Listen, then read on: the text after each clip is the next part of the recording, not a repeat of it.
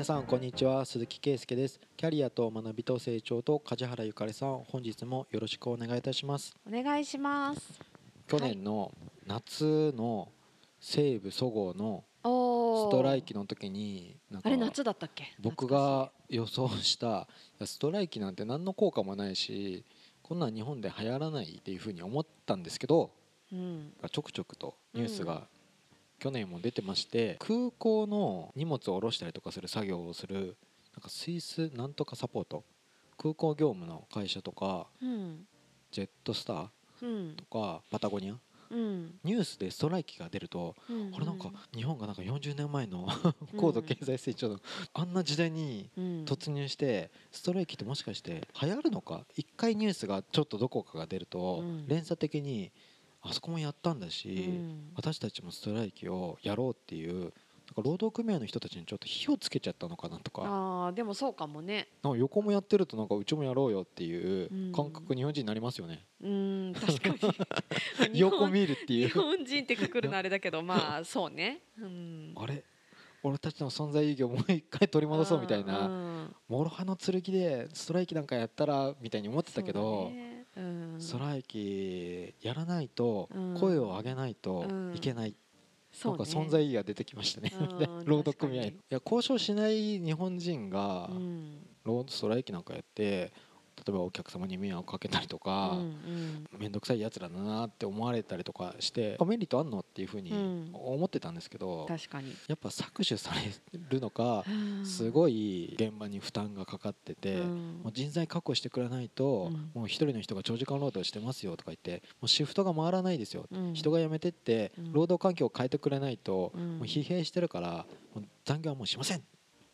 で空港業務ストップしますとか多大な影響をね出てるんだよね。出ててうもん。じゃあ大量離職を免れるために経営者も本当考えてくださいっていうふうにギリギリのところで交渉やっぱしてる感じがしてまあいろいろみんなうまくいってないのかなって思いながらうん。交渉すべきだなっていう。そうだね、うん、言われっぱなしでちっちゃくなるよりはみんなで言おうよっていう流れはいいことじゃない？あのリクルーあの求人とかで、ううんちは素晴らしい会社ですとか、うん。こういうすごいキラキラしたやりがいとかを しか載ってないホームページがすごい嫌いなんですよ。なわけねえだろって思っちゃうんですよね。うん。一時期すごかったよね。確かにそういう会社ばっかり。やりがいとか、うん。あのアットホームですとか ふざけんなよとか思っちゃって、はいで働く人の愚痴とか、本当にに正直になった方がいいと思うんですよ。な人が来てくれなくて大変ですとか、いいことばっかりじゃなくてこういうところが大変です。でもさ正直すぎて人が来てくれなくて大変ですは行きたくなくない？なんか。じゃあなんで大変なんですかって言った時に、書き方だよね。うんそうそうそうそうそう。あんまりこの美辞麗句を並べてね。ね、なんか素晴らしい職場だってなんか期待値上げてくる人僕ミスマッチだと思うんですよね。そうだね。どんな職場だってう。ん。その完璧なものは作れてないと思うんですよ。いうん。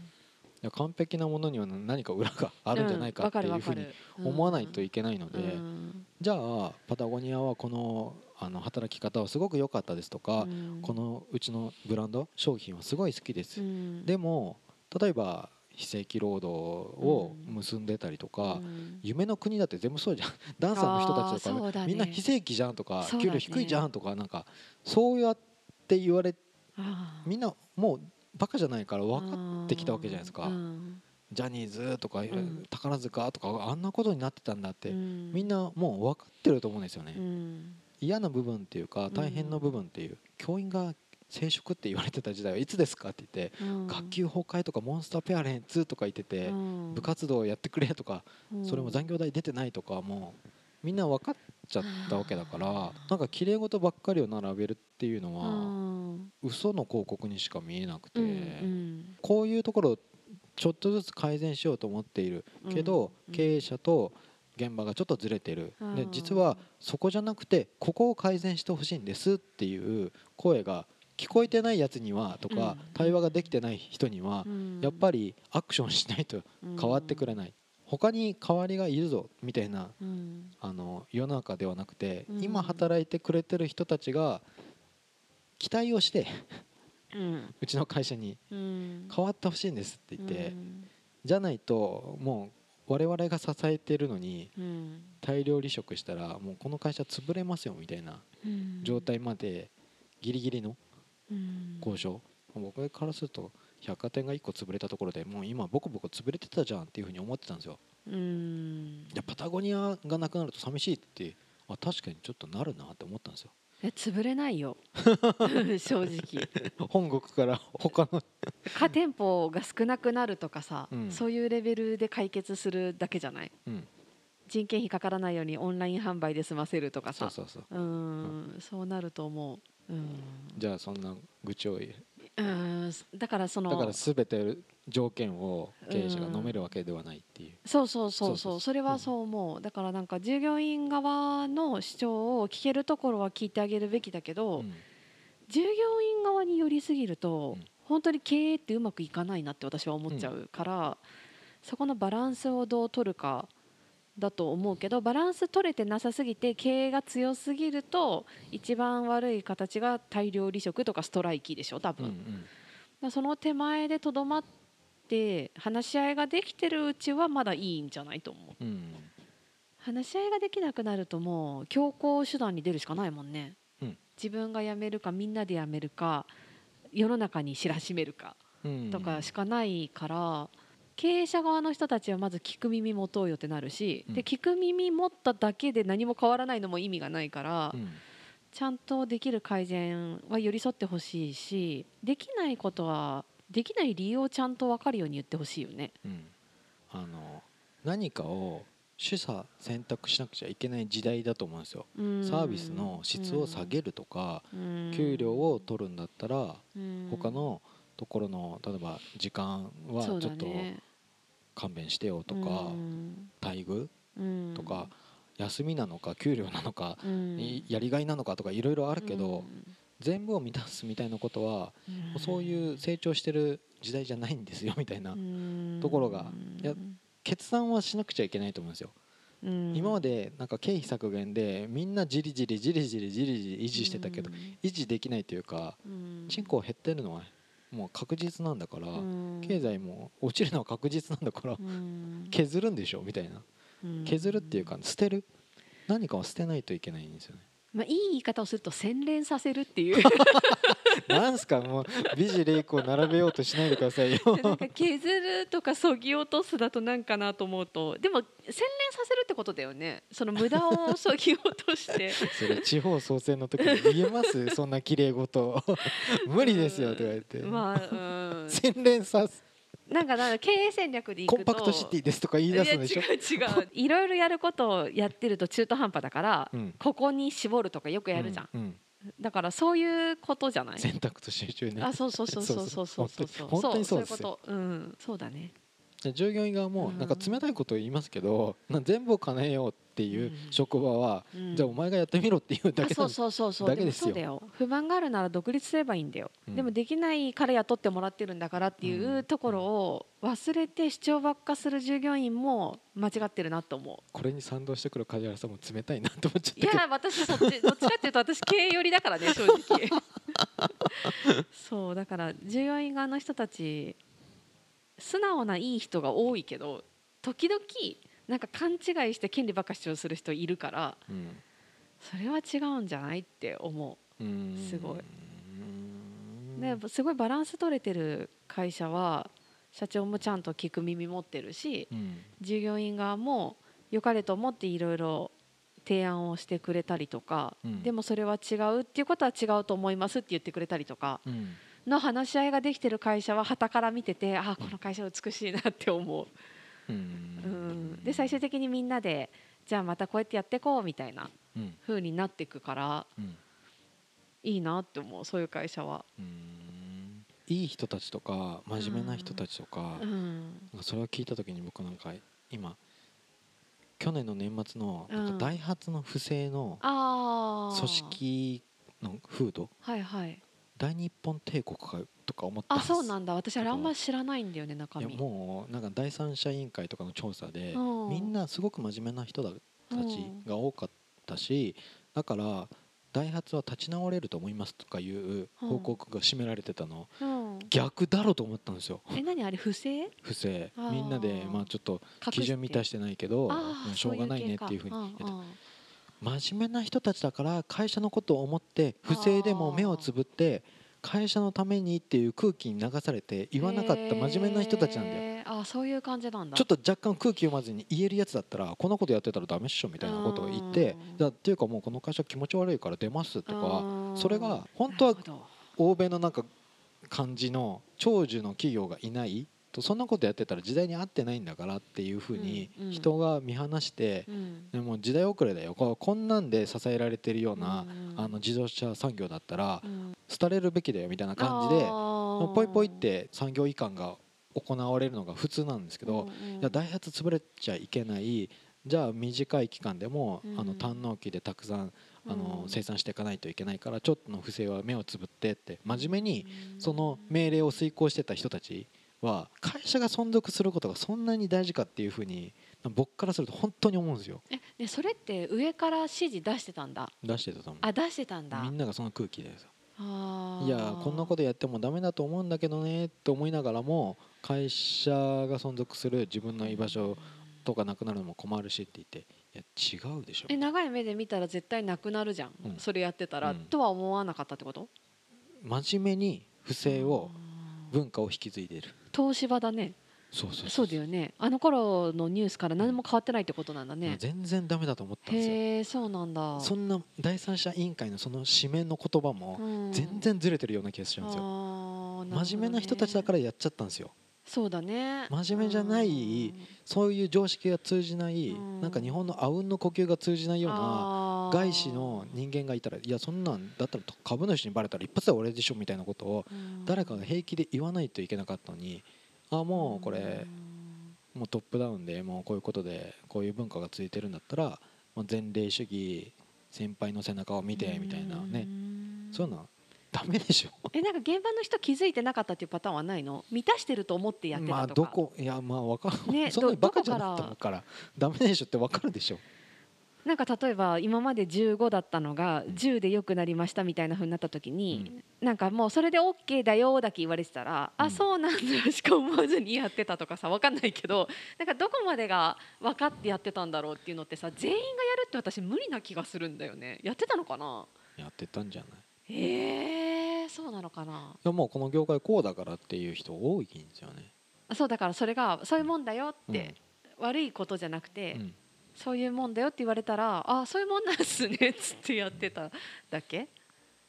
と思う。うん。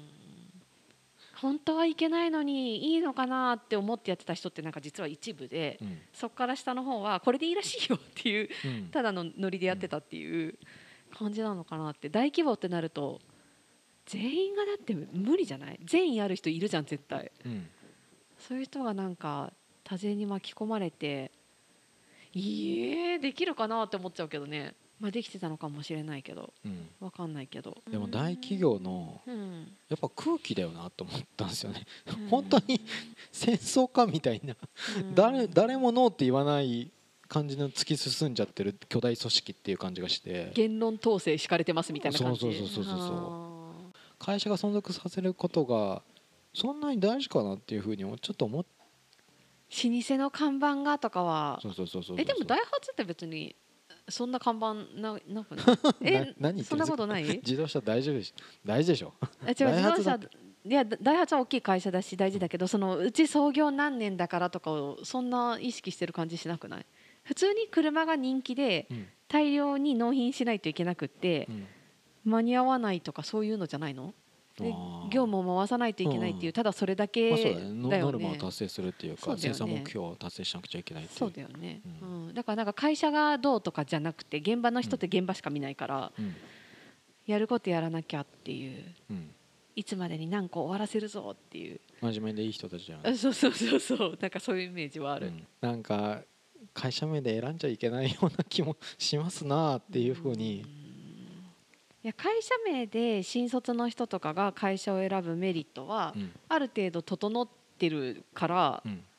報告書とかさた例えばなんか提案書とかのうん。フォーマットがあるないとかでもうん。中小企業行ったらそんなフォーマットねえよってなるところがうん。あると1年目としてはやりやすいとかさうん。そういう意味で会社名大きいとこ選んで整った組織でうん。会社とはを学ぶにはめちゃくちゃいいと思う。ん。う、うん、だけど長く働き続ける会社が有名な会社がいいかどうかはまた全然別の話でうん。自分がやりたいことができるとかなんか給料優先なら給料優先だし、うん。休み優先なら休み優先だしやりがいならやりがいだけど、うん自分が働きたいと思うとこで働くのがいいんじゃないとは思う。ん。うでもやっぱ最初はねある程度会社整ったとこ行った方がうん。掃除ができるなとはめちゃくちゃ思う。いや本当に。やっぱ前職あやっぱそういうとこで働いてたんだっていう転職者と、うん。あの違うんだよね。本当に違う。うん。基本が違う。と思っちゃう。だからできてない子はこれから学んでいけばいいんだよっていうふうに思うけど、うんそれがないまま40代50代になった人たち見ると、うん。ああそっか誰も教えてくれなかったかって思う。教わらずに来れたかって思うから、うん。なんかそういうある程度なんか対外的なっていうところが必要になった時に初めて何も知らないみたいな。領収書って何みたいな。うん。レベルの50代の人とかいるから、50代でおうそうそうそう。おうおうおうってなるよ。そうそうそう。そうそういうことやってこない人はもう関係ないじゃん。うん経理なんてもちろん知らないし事務の仕事やったことなくて現場だけしかやってないとかで、うん。でもある程度立場ができてそういうちょっと事務やらないといけないってなった時にう、ん。マジで何も知らないっうん。ていう人とか見るとあー逆に本当あーかわいそうだなって思う。そういう機会がちょっとでもあれば違ったのになって思っちゃう。そうだから20え代のうち梶原さんはね総合職？うんいや私昔で言う事務職だったと思う。ん。う、うん、人事異動は経験したこと人事異動は2回ある。あった。うん、なんか定期でやっぱ移動はある会社だったから、そこも違うよね。そうなんですよ。そう。それがあるかないかもかなり違うと思僕他の経営者からううんめちゃめちゃ優秀扱いをされてうん。でなんで鈴木さんって社労士っぽくないのとか言われるんですけど昔から社労士やってるわけじゃなくてうん。前のサラリーマン総合職うん。やってて結局なんか兼務とかもう1円も給料上がらないのに兼務とか普通にしてたしでその文化が会社にあったんですよね。ね。得意なことだからとかじゃなくてうん。やる環境でしょ？たまたまうん。就職活動の時に僕は例えばイベントとかうん。そういうバイトをしてたから企画とかうん。バンドとか文エンタメが好きだからとか言って企画販売にうん。入れたけどもうそろそろあいつは経理とか行かせないといけないなとかうん。営業やらせないといけないなって勝手に僕の好きとかな何にも関係ないところで人事異動とかするし平気で新しいショッピングセンターができてそこの受注して業務委託を受けたからあっちの施設もやるとか言ってうん。仕事増えてるのに給料変わらないなみたいな何も思わずに平気で平気でなんか兼務。でそれも経験に全部なるしなんか親会社からビル買収買ってくれって言われたから試算しろとか言って不動産鑑定士とかうん。会計士とかと一緒に試算してるとあ頭がパンクしそうって言いながらでもうん。やっぱそういう業務を覚えると僕そういうのやってきたからなんか平気なんですよね。なんかインターとか台湾って言ったって大体前の会社だとそんなん平気で降ってきましたからねって言って。どこで何が役に立つかわかんないよね。そうそうそうね。本当に思う。若干その時なんて給料が1円も上がらないのにうん。平気でこれこんだけ業務来たら本当に定時で帰るためにはもうちょっと生産性を上げないとうん。生産性って言葉を使ってなかったんですけどなんかもうちょっとマニュアル化しといたりとかうん。しないと俺パンクしちゃうとか 言いながらもう粛々とやってましたからねっていう。いやだから20代大事だよって本当思そうそういう環境で育つと 何のことはないうみたいにに思っちゃうんですけどね。なんか20代のうちからさ私これがやりたいからこれ以外やりたくないですっていうのってめちゃくちゃリスクだなって私は思うからマジで。それ本当に向いてたらいいけどそうじゃなかったことに40代で気づいた時やばいぞとか思うじゃんだからなんか20代の時なんて苦手も含めていろいろやればいいのに、うん。えなんか今言ってたようにさ、うん。えじゃあこれやるなら給料上がるんですかとかさ、何言ってんのって感じ。本当に。なんか経験させてもらえるだけありがたいって思ってやんなよって思うんだけど そういう人減ってるよいろんなね。人の相談受けすぎてなんか小うるさい人みたいな感じがちょっと今でしてるんですけど。言う言うよそうやって本人に。やっぱちょっと年季が入ってますねそうだけど本当もうそういう人ってストライキしなくないって思う。自分で動くじゃん、結構いい感じの何にも愚痴を言わない感じ、うん。女性とかだったらもう営業なんて絶対嫌だとか言ってあー。3月に人事異動発表してトイレで泣いてたとか。えバカじゃないとか思いながらいい大人が泣いてるとか言ってそれはいいじゃん本人。が 嫌なんだもん。だからそれはもう軍隊式の部長だったりとかうん。もうそういうのでそそんな関係ないお前が泣いたところで関係ないいじゃんとか。やいやいや泣いてやる経験もまたよしだよ。それはそれでよしだよ。でもねなんか男はいい感じでどんどん仕事を 振られてうん。まあいいけど教育の機会っていうか仕事あの経験値どんどんこっちが上がっていくだけじゃないですか、ねね。で経験値マックスになった人たちがうん。転職していくことにはどう思ってんの会社とかそうだね。だ客観的に僕はなんか自分のやりたいこととかじゃなくてうん。会社大丈夫かな？バランス悪いよみたいにうん。そういうふうに思ってたんですけどまあ代わりはいるみたいな会社でしたから。ね、でも今会社によってさそれこそそういうなんかジェネラリストみたいなさ、何でもできる人育てても辞められたら困るし中途半端だからとかでスペシャリスト育てる系の会社と、うん。まあ、そうは言ってもいろいろ経験させて長く働いてもらうっていう会社とかあるじゃん、うん。らどっちに入るかによって違うよね。違う。ね本当にそういうのも運運だよね半分はって思う選ぶの自分だけど入った後はどんな上司がいるかなんてもう運でしかないしうん。でそこの相性とかも日頃から運だなって思う。ん。だから人を無視してなんか制度とうんか仕組みだけでなんか組織が回っていてこれを維持しなくちゃいけないって言ったら、まあ、外部環境とかいろんなものが変わってきてる、別にみんな車を買うような時代じゃなくてリースでいいとか、シェアでいいとかなんかうん。なってったら、まあ、それはなんかちょっと無理ゲーだなって言ったら、うん。まあ、その職種とかその産業とかも変わっていくので、そうだね。どちらかというと企業がなんか永続することがうん。僕はそんなにいい形ではないかなっていうふうにダメなの？長く続いちゃう。か形変えてあ形変えて続いていくんじゃない、まあ、まあそうそう、うん。ななんか本当の長寿のうん、会社はもう創業の時となん全然違うことをやってるとか、いろんなことをやってるからうん。結果長く続いてるだけだから、会社が単純に今の業務を堪能期とか、うん。あの従業員の声とかちゃんと聞いてなくうて、うん。な何か負荷をかかってて、うん。でストライキまで起こすような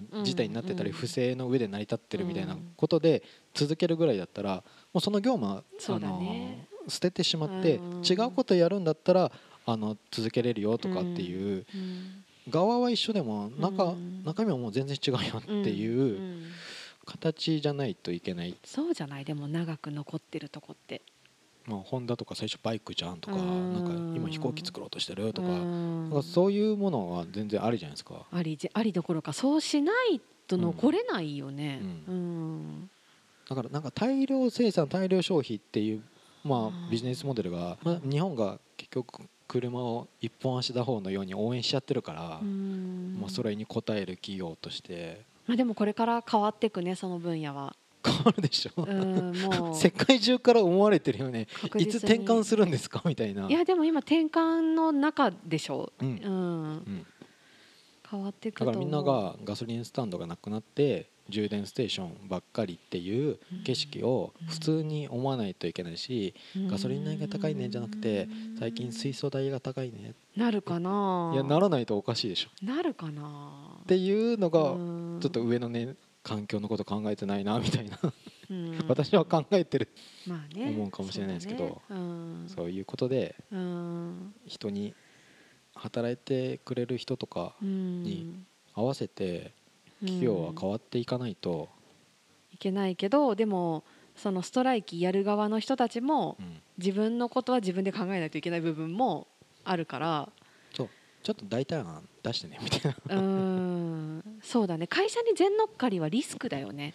リスクでしょ、うーん。って思う。そこをなんか5年非正規だったら雇ってもらえるでしょうに全掛けするのはだいぶリスクじゃんうんで雇ってもらえなかったら訴えるはうーんって。こ気持ちはわかるけど長く勤めてって愛社精神あってすごく素晴らしいんだけど、うん。その間に外部環境が変わったことに気づいてたんでしょうかっていうのが気ね。づいてたさみたいに反論されるかもしれないんですけどだったらそのビジネスモデルとか経営方針を、まあ、尊重できない意見が違うんだったら出てくっていうのはもうすごい健全な気がするんですけどねっていう冷たいな。うん。いやでも、うん、パタゴニアのストライキに関してはちょっとそう思うね、うん。うん、どっちどっちも考えないといけない。雇う側も雇われる側もうん。